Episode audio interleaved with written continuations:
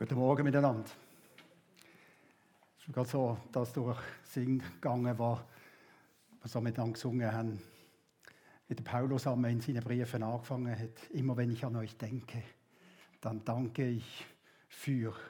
Und heute können wir danken für so viel, für den gemeinsamen Gesang, für die Gaben, die das Musikteam eingesetzt hat, für, die schöne, für das schöne Buchzeichen, das wir bekommen haben von der Anja für die jungen Menschen, die eine gute Zeit hatten.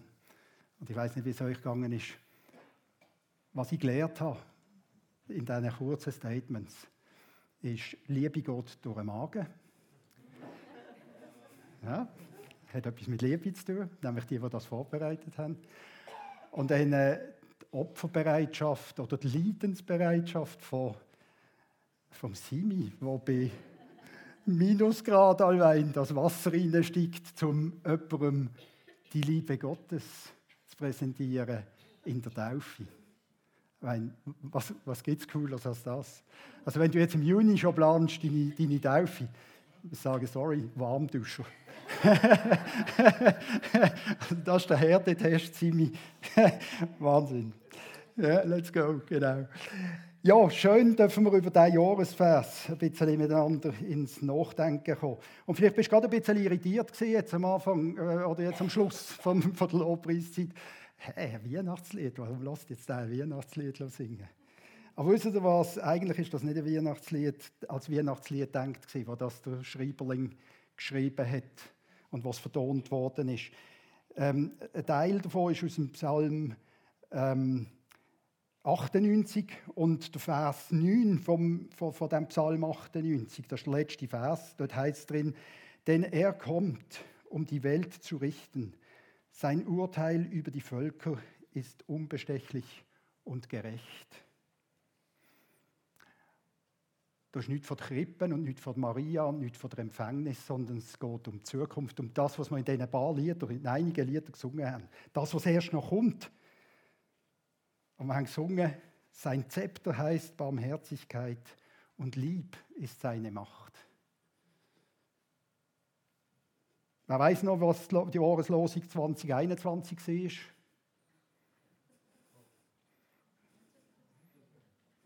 war? Hm, okay, ich habe es auch nicht gewusst.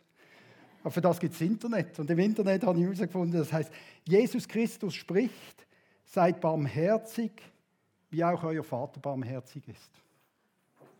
Seid barmherzig, wie auch euer Vater barmherzig ist. Und das haben wir gesungen. Sein Lieb heißt, sein Zepter heißt Barmherzigkeit. Und die, die, die diesjährige Jahreslosung, die nimmt der zweite Aspekt von dem Liedvers ins, in, ins Visier, nämlich die Liebe. Und ich möchte noch beten zum Anfang. Vater im Himmel, danke vielmals, dass wir in deiner Liebe hier zusammen sind. Danke vielmals, dass du uns liebst. Danke vielmals, dass die Liebe dazu geführt hat, dass du nicht um einen kalten Bach, sondern ans Kreuz gegangen bist, sterben für uns. Danke dir. Und danke, dass du uns jetzt durch deinen Heiligen Geist auf die Punkte führst und aufmerksam machst, wo du persönlich mit jedem Einzelnen von uns möchtest reden. Danke, segnest du uns durch dein Wort. Dein Wort hat Macht und deine Liebe hat Macht. Amen.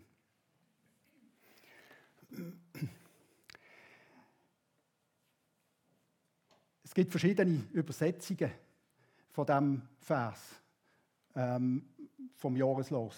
In der Neuen Genfer lasst euch in allem, was ihr tut, von der Liebe bestimmen. Und der Luther, äh, die Übersetzung 2017, alle eure Dinge lasst in der Liebe geschehen.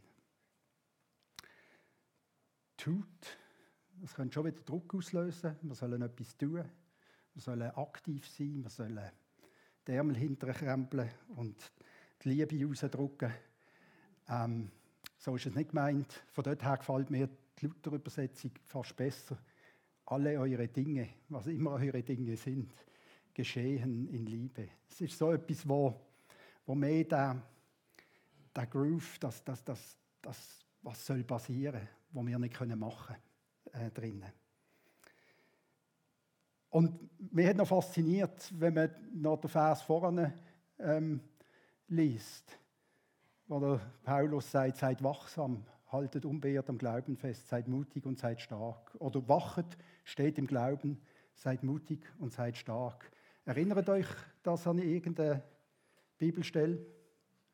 Wer hat das gesagt? Joshua. Joshua 1,9. Seid mutig und stark. Also schon dort ist das so ein Zuspruch den wir anscheinend bis auf den heutigen Tag nötig haben. Und wo gut ist, dass wir uns auch immer wieder daran erinnern, seid mutig und stark, können wir sie in ihm wegnehmen.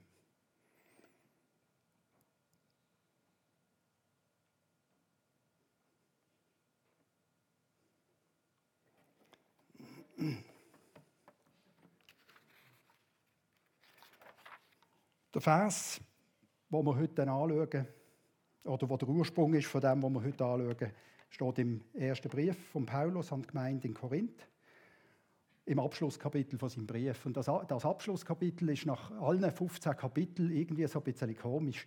Wenn wir den von davon lesen, haben wir das Gefühl, er hat jetzt einfach noch irgendjemand hat gefallen, nicht mehr viel Zeit gehabt und noch ganze Haufen Gedanken. Das hat er alles noch irgendwie in einen Topf hineingeworfen und hat dann so ein Sammelsurium gemacht. Das ist noch irgendwie krass. Zuerst ist es richtig, geht es richtig an, an, an die Sache. Und nachher kommt so, machen noch das und so, grüßen noch Selle und eben alles in Liebe und überhaupt und Tschüss. Ähm, das ist noch irgendwie interessant. Er hat Paulus den ersten Korintherbrief etwa 55 nach Christus während seiner dritten Missionsreise gegen Ende von seinem dreijährigen Dienst in Ephesus geschrieben. Und im Kapitel 1, 4 bis 12 lesen wir, von Chloes Leute habe ich erfahren, dass es Streitigkeiten und zahlreiche Missstände unter den Geschwistern der Gemeinde in Korinth gab. Das war der Anlass von dem Brief, den er geschrieben hat. Probleme, die sind groß vielfältig, herausfordernd. Christen in Korinth sind in einer Zerrissprobe gestanden, von ausgesondert, heilig, was wir vorhin gesungen haben, zu in der Welt leben. Das, was Jesus in seinem hohen priesterlichen Gebet für seine Jünger und in dem Fall auch für uns und alle zukünftigen Nachfolger und auch für alle zukünftigen Zeitepochen nach dem betet hat. Und dort lesen wir im Johannes 17, Vers 14 bis 19. Ich bitte nicht, dass du sie aus der Welt nimmst, sondern dass du sie bewahrst vor dem Bösen. Sie sind nicht von der Welt, wie auch ich nicht von der Welt bin. Heilige sie in der Wahrheit. Dein Wort ist die Wahrheit. Wie du mich gesandt hast in die Welt, so habe auch ich sie in die Welt gesandt. Ich heilige mich selbst für sie, auf dass auch sie geheiligt seien in der Wahrheit.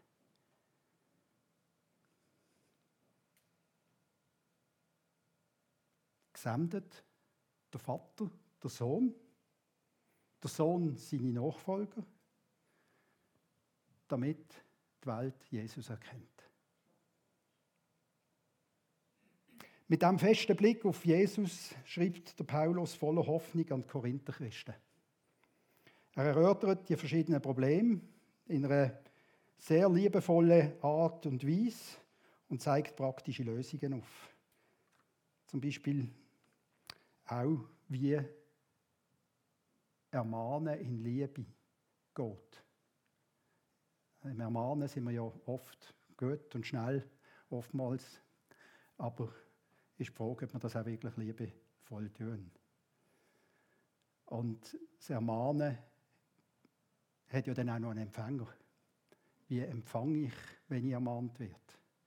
Gehe ich sofort in die Abwehrhaltung und nein, und du hast mir nichts sagen und ich weiß es doch und überhaupt. Oder lass ich mir etwas sagen von einem liebevollen Ermahner und von Jesus schlussendlich. Schauen wir kurz an, was Konfliktpunkte sind. Die sind in Kapitel 1 bis 11 vom 1. Korintherbrief beschrieben.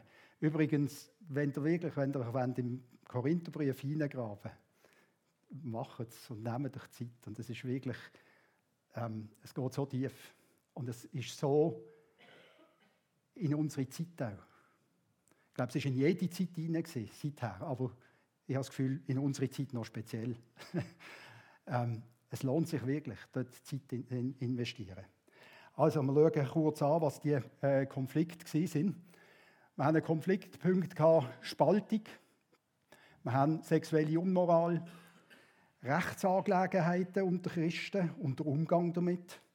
Wir haben Warnung vor Missbrauch von der christlichen Freiheit, um die sexuelle Unmoral ähm, zu rechtfertigen. Also, ihr euch vorstellen, Korinth, uff, Tempel, Akro-Korinth, hoch oben, geweiht der Aphrodites, der Liebesgöttin. Dort hat es Tempelprostituierte gegeben. Man sagt Tausende. Und die sind dann einmal, haben die ihre Gottesdienste gefeiert, der Aphrodite zu lieb, ähm, zu Ehre. Und zu diesen Gottesdiensten haben dann auch sexuelle Handlungen bis an zum Geschlechtsverkehr gehört. Und eine Handelsstadt, wie Korinth war, wo von überall, von allen Ecken und Enden der Welt war zusammengeflossen ist, Menschen zusammengeflossen sind. Da so oben etwas los in der Stadt. Und die Tempelprostituierten, die sind dann auch in die Stadt abgegangen und haben ihre Dienste auch in der Stadt angeboten. Also, das ist ähm, ziemlich, ziemlich, ziemlich ähm, unmoralisch zugegangen. Und Korinther mit drinnen, Korinther Christen, und haben irgendwo müssen mit dem umgehen und haben mit dem auch Schwierigkeiten gehabt, ihre Schwierigkeiten gehabt. Die Gemeinde hat auch Fragen gehabt an den Paulus und die sind gesehen, äh, Fragen zur Ehe, zur Ehescheidung, zur Ehelosigkeit, Frage vom Verlobtsein, von der Witwe. Auch Fragen zur christlichen Freiheit im Blick auf den Glauben von nicht gefestigten Christen. Da ist es vor allem um die Götzenopferangelegenheiten gehen. Darf ich das essen? Darf ich das nicht essen? Wenn darf ich es essen? In Gegenwart von wem und in Gegenwart von wem nicht? Und wenn ich nicht, wenn ich darauf verzichte, ähm, dann verzichte ich darauf. Wieso? Weil ich muss, weil das Gesetz sagt oder aus Liebe. Spannende Fragen. Fragen zur richtigen Haltung beim Gebet. Fragen zur Stellung von Mann und Frau. Puh. ähm, ein Riesenthema auch heute schon. Immer noch. Immer noch verrückt. Immer noch, ja, spaltet immer noch. Frage zu der Obenmal 4. Aber das eigentliche Hauptproblem, das die Gemeinde in Korinth sind, und das hat die meisten Probleme ausgelöst, ist eigentlich die Überbewertung oder die falsche Einschätzung von der, von der menschlichen Intelligenz. Da, da wieder das Problem, das sie hatten, oder? griechisches Denken, wo alles mit der Intelligenz abdeckt hat. Oder? Korinther, äh, die Griechen, Entschuldigung, haben, haben, haben es geliebt, zu philosophieren und zu diskutieren und Tage und Nächte lang haben die können irgend über ein Thema sich auslassen und haben ihre Weisheit und ihre Intelligenz gefeiert, indem ähm, also wenn du, weiß nicht, ich habe schon lange nicht mehr Arena geschaut, aber wenn's, wenn der Arena schaut, dann ist sehr wahrscheinlich irgendwo ähm, ein Abglanz von dem. Und Paulus hat das schon im ersten Kapitel von, vom, vom Korintherbrief aufgenommen und dort sagt er, jedes Mal, wenn ich für euch bete, danke ich meinem Gott für die Gnade, die er euch durch Jesus Christus geschenkt hat. Durch ihn hat er euch in jeder Hinsicht reich gemacht, reich an geistgewirkten Worten und reich an geistlicher Erkenntnis. Er hat die Botschaft von Christus, die wir euch gebracht haben, in eurer Mitte so nachhaltig bekräftigt, dass euch nicht eine von den Gaben fehlt, die er in seiner Gnade schenkt. Paulus zeigt dann in Kapitel 12 bis 16 mit ganz viel Geduld und wirklich mit viel Feingefühl auf, wie all das, was falsch läuft, mit Hilfe vom Wort Gottes, also geistlich korrigiert werden kann. Und dass schlussendlich alle Gaben, die sie darüber verfügt haben, dass er die in seiner Gnade geschenkt hat. Und dass die Gaben erst ihren Wert bekommen, ihren wirklichen Wert, wenn sie in Liebe ausgeübt werden. Also Beispiel, wenn unsere Musikband da vorne steht und mit uns singt und das in einer hässigen und, und die können sowieso nicht singen und dann tönt das wieder falsch und, und zu laut und ja, ich glaube, du würdest das merken. Wenn sie aber in Liebe dastehen, in Liebe zu Jesus, zu Gott und sagen, Gott hat mir die Gabe gegeben von der Musik und ich gebe sie weiter in dieser Liebe, die ich empfangen habe. In dieser Gnade, weil ich habe das empfangen es hat mich nichts gekostet. Ja, ja. Cedric, hast du irgendetwas machen dafür, als du die Musikgabe bekommen hast? So, jetzt, jetzt will ich mal eine Musikgabe. Ja, das war einfach da. Gewesen. Ja, irgendwann hast du es entdeckt, irgendwann hast du einfach, einfach Musik gemacht, oh cool, yeah, und, und, und bist Profi geworden, sogar. Wenn aber das in, in einer Hässigkeit, das hat mir da die Gabe gegeben, jetzt muss ich noch, jetzt muss ich noch, ja, würde nicht funktionieren, oder? Wäre völlig unnatürlich. Aber offensichtlich ist es so gelaufen, dass die Gaben manchmal halt nicht so ähm, gebraucht worden sind, wie das, wie das der, der Geber eigentlich gedacht hat.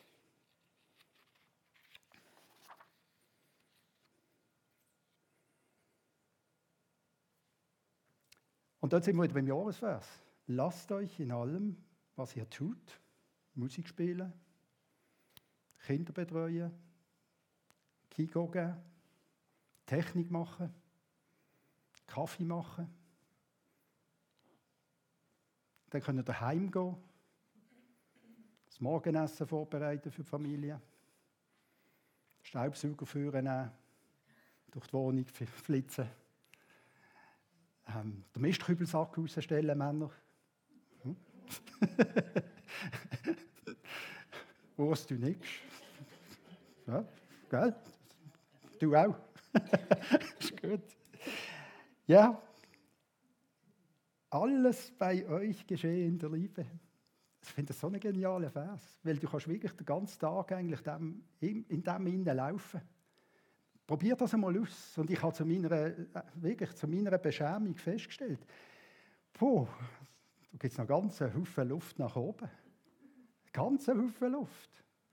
Ja. Wie, schnell, wie schnell passiert es, dass irgendjemand eine, zickige Antwort gibt, wenn dir jemand nachkommt, wenn du irgendwie irritiert bist. Ähm, oder wie schnell passiert es, dass man stinkt. Nein, das will ich jetzt nicht machen, das stinkt mir. Ja. Und dann ist es so schön, oder? Also, wenn ich das merke, was mache ich denn damit? Dann gehe ich vors Kreuz. Ich sage, Jesus, puh, es mangelt mir. Du noch ein bisschen oben reinschütten. Das Wort Liebe, das Paulus in diesem Vers verwendet, ist Agape. Und die meisten wissen, dass Agape ist die reinste Form, die reinste Form der Liebe. Sie ist Gottes selbst und bedingungslose Art zu lieben, sich zu verschenken, ohne Erwartung an eine Gegenleistung. Gott ist Agape. Und Agape unterscheidet sich von dem, was sie gemeint haben in, in Korinth und wo auch heute immer noch so ist. Oder Liebe, ah ja, Eros, Sexualität, das ist Liebe, ich liebe die, also gehe ich ins Bett mit dir. Und Phileo, die brüderliche Liebe, Gibt es auch in der Bibel. Und an was soll die Welt Jesus erkennen? An was soll sie es erkennen? Die Welt ist heute Morgen nicht da. Wir sind in unseren geschlossenen vier Wänden und feiern einen Gottesdienst. Wieso?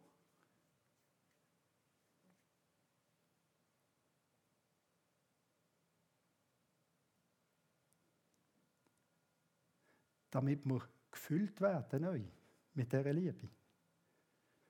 Damit wir morgen raus können in unseren Alltag, der nicht mehr so ist wie hier, der herausfordernd ist.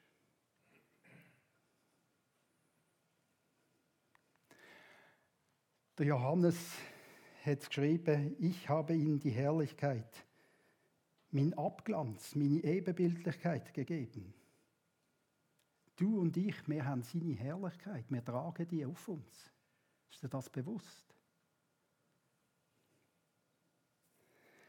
Die du mir gegeben hast, auf dass sie eins seien, wie wir eins sind. Ich in ihnen und du in mir, auf dass sie vollkommen eins seien und die Welt erkenne, dass du mich gesandt hast und sie liebst, wie du mich liebst.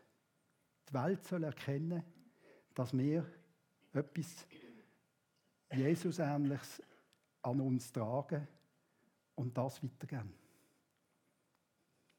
Und das passiert meistens nicht nur in Wort,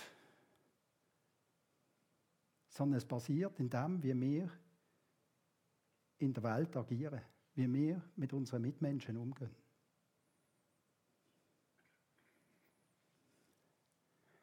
Er hat geschrieben, ein neues Gebot gebe ich euch, dass ihr euch untereinander liebt, wie ich euch geliebt habe, damit auch ihr einander liebt, lieb habt. Daran wird jedermann erkennen, dass ihr meine Jünger seid, wenn ihr Liebe untereinander habt. Das so innen ist ein Trainingscamp für uns. Ein Trainingscamp der Liebe füreinander und untereinander. Und wir wissen aus Erfahrung, dass das nicht so einfach ist. Auch bei uns gibt es Streitigkeiten, gibt es Uneinigkeit. Auch bei uns gibt es Probleme, Fragestellungen von den Problemen, die ich vorhin aufgelistet habe. Auch bei uns gibt es Lieblosigkeit untereinander. Und da sagt Jesus in diesem Gebet, betet dafür, dass wir die Einheit, die Liebe untereinander, dass wir die können trainieren miteinander. Für das ist gemeint auch da. Und das nächste Mal, wenn wir vielleicht irgendeinen Konflikt austragen, äh, oder wenn es einen Konflikt zwischen zwei Brüder und Schwestern gibt, dann müssen wir uns vielleicht an das erinnern. Und sagen, hey, ähm, wir sind in einem Trainingscamp. Das ist nicht schlimm. Wir haben einen, der es löst. Wir können mit dem, was wir nicht klarkommen, können wir vor das Kreuz miteinander.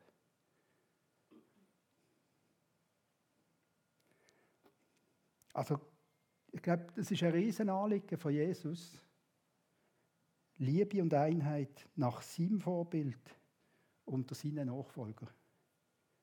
Liebe und Einheit unter seinen Nachfolgern spiegelt die Herrlichkeit von Gott in die Welt hinein. Sein Abglanz. Mögt ihr euch erinnern, Mose, als er am Berg oben runtergekommen ist, was hat er gemacht? Sein Gesicht hat geleuchtet. Er war in der Gegenwart von Gott. Und der Glanz, den hat er mit abgebracht. Und sie haben mir das Gesicht verhüllen, damit, damit sie von seiner Heiligkeit nicht ums Leben gekommen sind.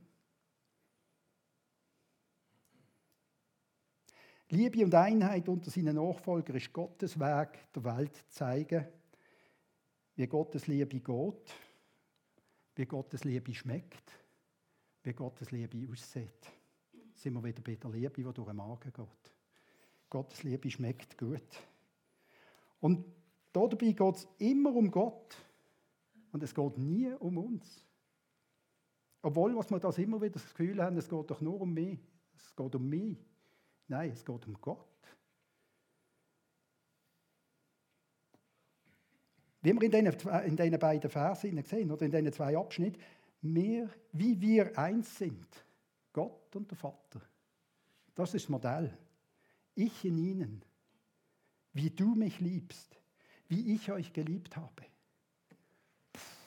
Es ist, es ist so ein gewaltiges Modell. Ähm, und es ist manchmal so schwierig, in der Praxis das umzusetzen. Ich möchte schnell etwas, äh, einen Einschub machen. Ähm, Kundenweihnacht, sagt das jemandem etwas? Ja.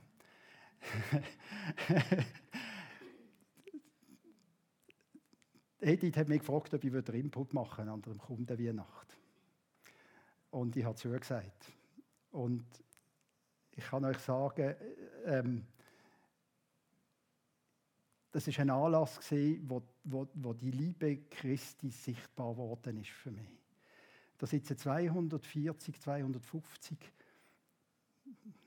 bös gesagt, aber das ist wieder schubladisiert, aber dann wissen wir, von was wir reden, anständige Leute.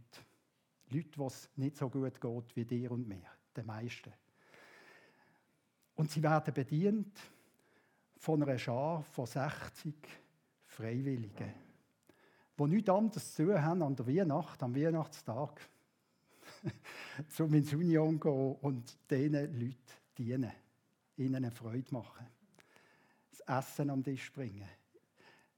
Und ich kann euch sagen, ich bin, ich bin so reich beschenkt heimgegangen und Kirsti auch, weil wir irgendetwas von dem wahrgenommen haben. Und der Nebeneffekt war, es hat ganz Haufen von meinen Kunden vom Caritas-Markt dort gehabt. Und jetzt wird die andauernd auf das angesprochen. Und das ist genial. Also ich habe immer wieder Möglichkeiten, weiterzumachen. Also so viel von gelebter Liebe. Wir können ein anderes Beispiel nehmen. Die Frauen von unserer Gemeinde, die morgen wieder anfangen, Päckchen packen. Oder mindestens Karton vorbereiten. Damit nächstes Jahr statt nur 5000, 10.000 Päckchen wieder irgendwann in den Osten gehen und Kinder erfreuen, Kinderherzen zum Lachen und zum Fröhlichlögen bringen an dieser Weihnacht. Das kannst du nicht machen, wenn du die Liebe nicht hast. Das machst du nicht einfach so und ja, okay, jetzt gehen wir mal Päckchen backen. Das, und ich danke euch Frauen, die das gemacht haben. Von Herzen, dass sie das gemacht haben. Und dass das wieder dient, dass ihr Wiederholungstäterinnen sind seit vielen Jahren. Herzlichen Dank dafür. Gelebte Liebe. Ja, können applaudieren. Ich glaube, das ist ein Applaus wert.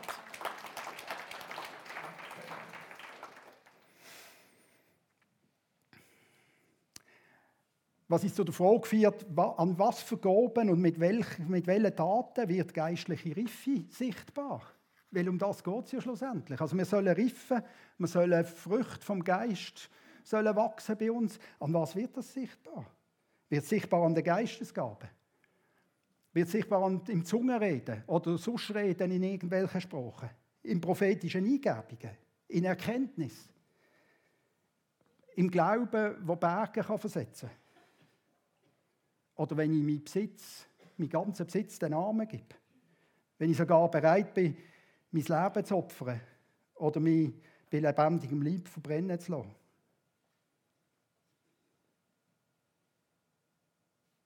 Was, wenn ich, über alle wenn ich alle Gaben habe und über alles Bescheid weiß? Paulus gibt Antwort im 1. Korinther 8, 1 bis 3. Bloßes Wissen macht überheblich. Was uns wirklich voranbringt, ist die Liebe. Wenn sich jemand etwas auf sein Wissen einbildet, weiß er noch gar nicht, was es bedeutet, echtes Wissen zu haben. Das musst du mal reinziehen und einmal können. Wenn sich jemand etwas auf sein Wissen einbildet, weiß er noch gar nicht, was es bedeutet, echtes Wissen zu haben. Echtes Wissen ist nur bei dem zu finden, der Gott liebt. Denn wer Gott liebt, weiß, dass Gott ihn kennt und liebt. Das ist eine starke Botschaft, gerade in einer Zeit hinein, wo so viel nur noch übers Wissen läuft, wo der Kopf abgefüllt wird mit all diesen medialen Möglichkeiten, die wir haben, wo der die letzte Maus hörst piepsen in Australien, im australischen Busch, ob es die interessiert oder nicht. Die Bibel sagt etwas ganz anderes. Die Bibel sagt uns, echtes Wissen ist nur bei Gott zu finden. Wegen dem ist die Bibel so genial. Weil dort ist das drin, was wir von Gott sollen und können wissen und dann geht es auch nicht um Wissen, sondern es geht nicht nur um Wissen, sondern es geht um Herz. Der Paulus sagt im Hohen Lied von der Liebe im 1. Korinther 13 so. Wenn ich bei all dem, was ich habe oder was ich tue oder weiß, aber keine Liebe habe, dann bin ich nichts weiter als ein dröhnender Gong oder eine lärmende Pauke. Dann bin ich nichts, dann nützt es mir nichts. Denn prophetische Eingebungen werden aufhören. Das Reden in Sprachen, die von Gott eingegeben sind, wird verstummen. Die Gabe der Erkenntnis wird, er einmal, wird es einmal nicht mehr geben. Denn was wir erkennen, ist immer nur ein Teil des Ganzen. Und die prophetischen Eingebungen, die wir haben, enthüllen ebenfalls nur einen Teil des Ganzen. Eines Tages aber wird das sichtbar werden, was vollkommen ist. Dann wird alles Unvollkommene ein Ende haben. Aber die Liebe vergeht niemals. Wenn ist der Tag, wo das sichtbar wird, was vollkommen ist? Wir haben es gesungen in unserem Weihnachtslied. Beim zweiten Kommen von Jesus. Spätestens. Oder bei unserem Tod, wenn wir Jesus vis-à-vis stehen.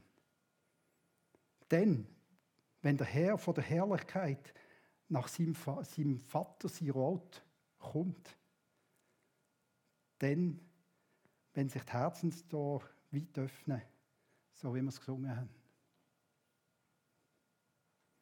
Und was zeichnet die Liebe aus?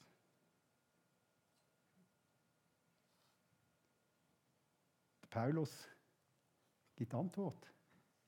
1. Korinther 13. Liebe ist geduldig, Liebe ist freundlich. Urs kennt keinen Neid. Thomas spielt sich nicht auf. Miriam ist nicht eingebildet. Hans verhält sich nicht taktlos. Er sucht nicht den eigenen Vorteil. Er verliert nicht die Beherrschung. Er trägt keinem etwas nach. Heiri freut sich nicht, wenn Unrecht geschieht. Aber wo die Wahrheit siegt, freut sie, sie sich mit. Alles erträgt die Liebe. In jeder Lage glaubt sie, immer hofft sie, allem hält sie stand.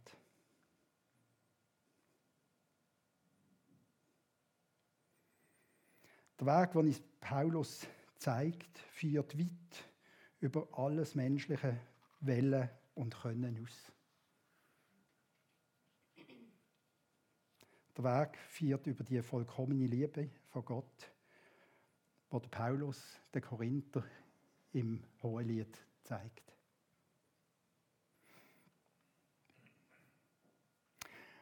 Und mit dem zeigt der Korinther schonungslos offen,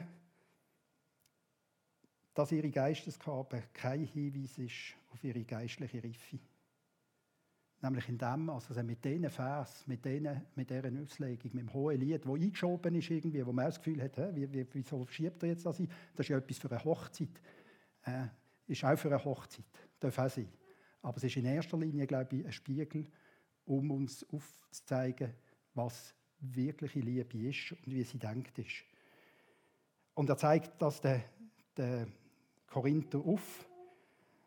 Zum Beispiel, eben da, wo er sagt, Liebe ist geduldig, Liebe ist freundlich, Liebe kennt keinen Neid. Und dort zeigt er klipp und klar, dass Korinther sich von ihrer eigenen Natur bestimmen lassen. Es hat Eifersucht gegeben, es hat Streit gegeben, es hat alles gegeben.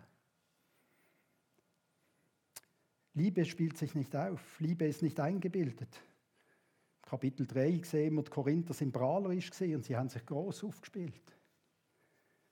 Liebe verhalten sich nicht taktlos. Liebe sucht nicht den eigenen Vorteil.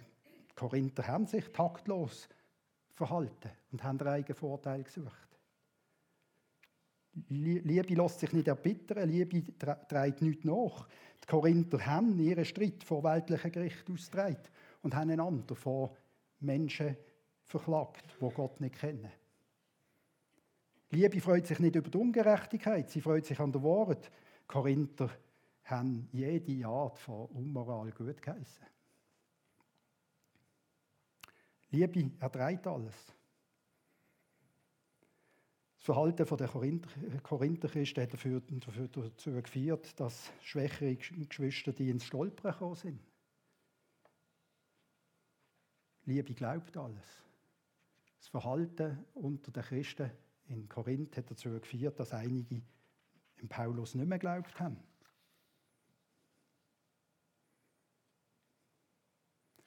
Und der Paulus deckt das in Liebe auf. Ich staune über, die, über, über das ganze Kapitel 13, das hohe Lied der Liebe. Wie liebevoll, wie, wie, das, ist, das, das kann nur Gott in Paulus hineingelegt haben.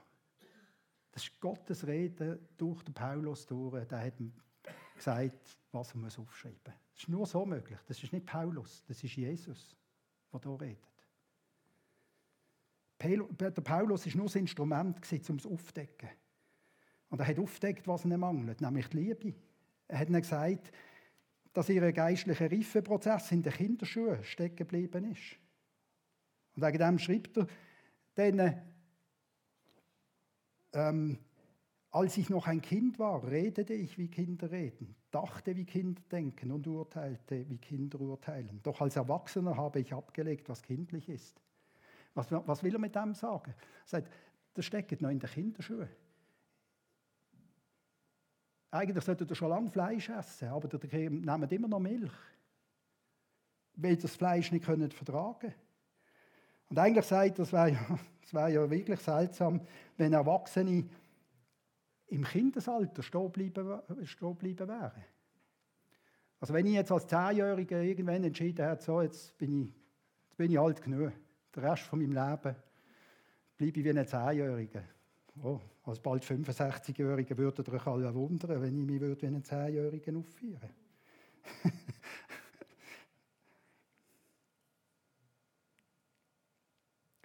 Was heißt jetzt das praktisch für alle die Ausführungen, die wir, ich jetzt hier gemacht habe? Was heißt das jetzt für uns im praktischen Alltag? Paulus gibt diesen Hinweis, wir, wir sehen jetzt durch einen Spiegel in einem dunklen Bild, dann aber von Angesicht zu Angesicht. Jetzt erkenne ich stückweise, dann aber werde ich erkennen, gleich wie ich erkannt bin. Wenn ich im Spiegel schaue am Morgen, dann sehe ich mein äußeres Ebenbild. Das ist das, was dir übrigens auch sagt. Ähm, und da kann man vielleicht noch ein bisschen nachhelfen, so mit Kosmetik und Styling. Vielleicht nehme ich mal vom vom Simi ein bisschen vom Schäl. Dann sieht das noch mal ein bisschen besser aus vielleicht. Aber grundsätzlich ist es so, wie es ist. Also grundsätzlich ist das so, wie es ist. Und ganz anders aber ist es mit dem Spiegel von meinem Herz. Was sehe ich da? Gibt es so Sachen, die mir nicht gefallen? Aber viel entscheidendere Frage ist, was sieht Gott? Und wie gefallen ihm die Sachen, die er sieht? Und wie wird er die Sachen einmal beurteilen? Nämlich dann, wenn er sie von Angesicht zu Angesicht mit mir anschauen wird. Und der Tag wird kommen. Wir werden alle vor Gott stehen. Und er wird es anschauen mit uns. Von Angesicht zu Angesicht. Und ich könnte mir vorstellen, dass ein, ein Aspekt ist, wie ist mein Liebesfaktor gesehen? Ihm gegenüber? Gegenüber von meiner Frau? Von meinen Kindern? Von meinen Eltern? Von meinen Nächsten? Von dem, der neben dir sitzt heute?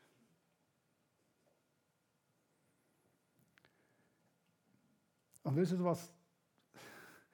Was werden wir denn unverhüllt erkennen, wenn ich Jesus zeigen werde, unverhüllt? Und mit dem habe ich jetzt nicht wollen, dass du dich schlecht fühlst. Oder dass du irgendwie findest, boah, unwürdig oder hoffnungslos oder beschämt oder was weiß ich was. Ich habe eine gute Nachricht für dich. Und die gute Nachricht, die heißt, nun aber bleiben Glaube, Hoffnung, Liebe. Diese drei, aber die Liebe ist die größte unter ihnen. Und du kannst jetzt Gott darum bitten, heute, in dem Moment, jetzt, jederzeit mit der Umsetzung vom Jahresvers in deinem Herz zu beginnen. Du kannst ihm deine fehlende oder mangelhafte Liebesquotiente anheben und ihn darum bitten, dass er deinen Liebestank neu mit seiner Liebe füllt. Und dass er dir Hunger und Durst gibt, nicht nach Hamburger und nach selber gemachten Spätzle, sondern nach dem Brot vom Leben. Sein Brot vom Leben. Er ist das Brot vom Leben. Durst nach seinem Lebenswasser. Dass er seine Agape, seine Liebe, die er dir umsonst gratis gibt. Wo gibt es das schon? Etwas gratis. Dass er dir die Liebe schenkt, die Agape, damit du sie in allem und an alle bedingungslos weiterverschenken kannst. Die Liebe, die geduldig und freundlich ist, die kein Neid kennt, die sich nicht aufspielt, nichts einbildet, die sich nicht taktlos verhaltet, ihren eigenen Vorteil sucht, die nicht Beherrschung verliert und keinem etwas nachträgt, die sich nicht freut, wenn Unrecht passiert, die sich mitfreut, wo die Wahrheit, nämlich Jesus, gewinnt, siegt. Wo alles in deinem Leben erträgt. Und damit meint er wirklich alles. Weil das, was du nicht magst ertragen, mit dem kannst du zu ihm gehen. Kommt her zu mir, die ihr mühselig und beladen seid. Du musst es nicht selber tragen. Du kannst es auch gar nicht selber tragen. In jeder Lage glaubst, in jeder, Hoff in jeder Lage hoffst und in allem, wirklich in allem standhaltest. Und das, wissen ihr das, das ist die Art von Liebe, wo Jesus dazu veranlasst hat, für uns am Kreuz zu sterben. Weil die Menschen die Art von Liebe nicht kennt haben, bis auf den heutigen Tag, hat Jesus ihnen und uns die Liebe kompromisslos vorgelebt. Und der Preis von kompromissloser Liebe ist sein Leben gewesen. Damit alle, die an das glauben und es nachahmen, nicht verloren gehen, sondern gerettet werden. Und ich bin so froh, dass die Geschichte von der Kreuzigung nicht am Karfreitag fertig ist, sondern sie geht in der Auferstehung und im Leben von Jesus bis zu seinem Weiterkommen weiter. In dir und in mir. Und das ist der wahre Grund, warum sich die Welt freuen kann. Und warum du das Lied «Freue dich Welt» jeden Tag fröhlich kannst vor Diane singen. Gehst morgen ins Tram und singst mal, schaust, wie die Leute reagieren. Vielleicht überrascht, kommst sicher ins Gespräch, kannst erzählen, warum du so fröhlich bist. Hä? Warum was singst du im Tram? genau. Jeden Tag freue dich Welt, dein Retter kommt. Und wenn du da innen sitzt und jetzt irgendwo das Gefühl hast, hey, da hast jetzt so viel und das ist mir so fremd und ich habe eigentlich noch nicht so viel. Und mit dem Jesus, da ist nachher auf mich zugekommen. Dann können wir klären, was für Fragen es da sind. Ähm genau, und ich möchte schließen mit dem schönen Vers aus Korinther, 1. Korinther 13, 13. Nun aber bleiben Glaube, Hoffnung, Liebe. Diese drei, aber die Liebe ist die größte unter ihnen. Darum, darum, fertig, darum lasst euch in allem, was ihr tut, oder in allen Dingen von seiner Liebe bestimmen. Und dann, dann wächst der Liebesquotient. Amen.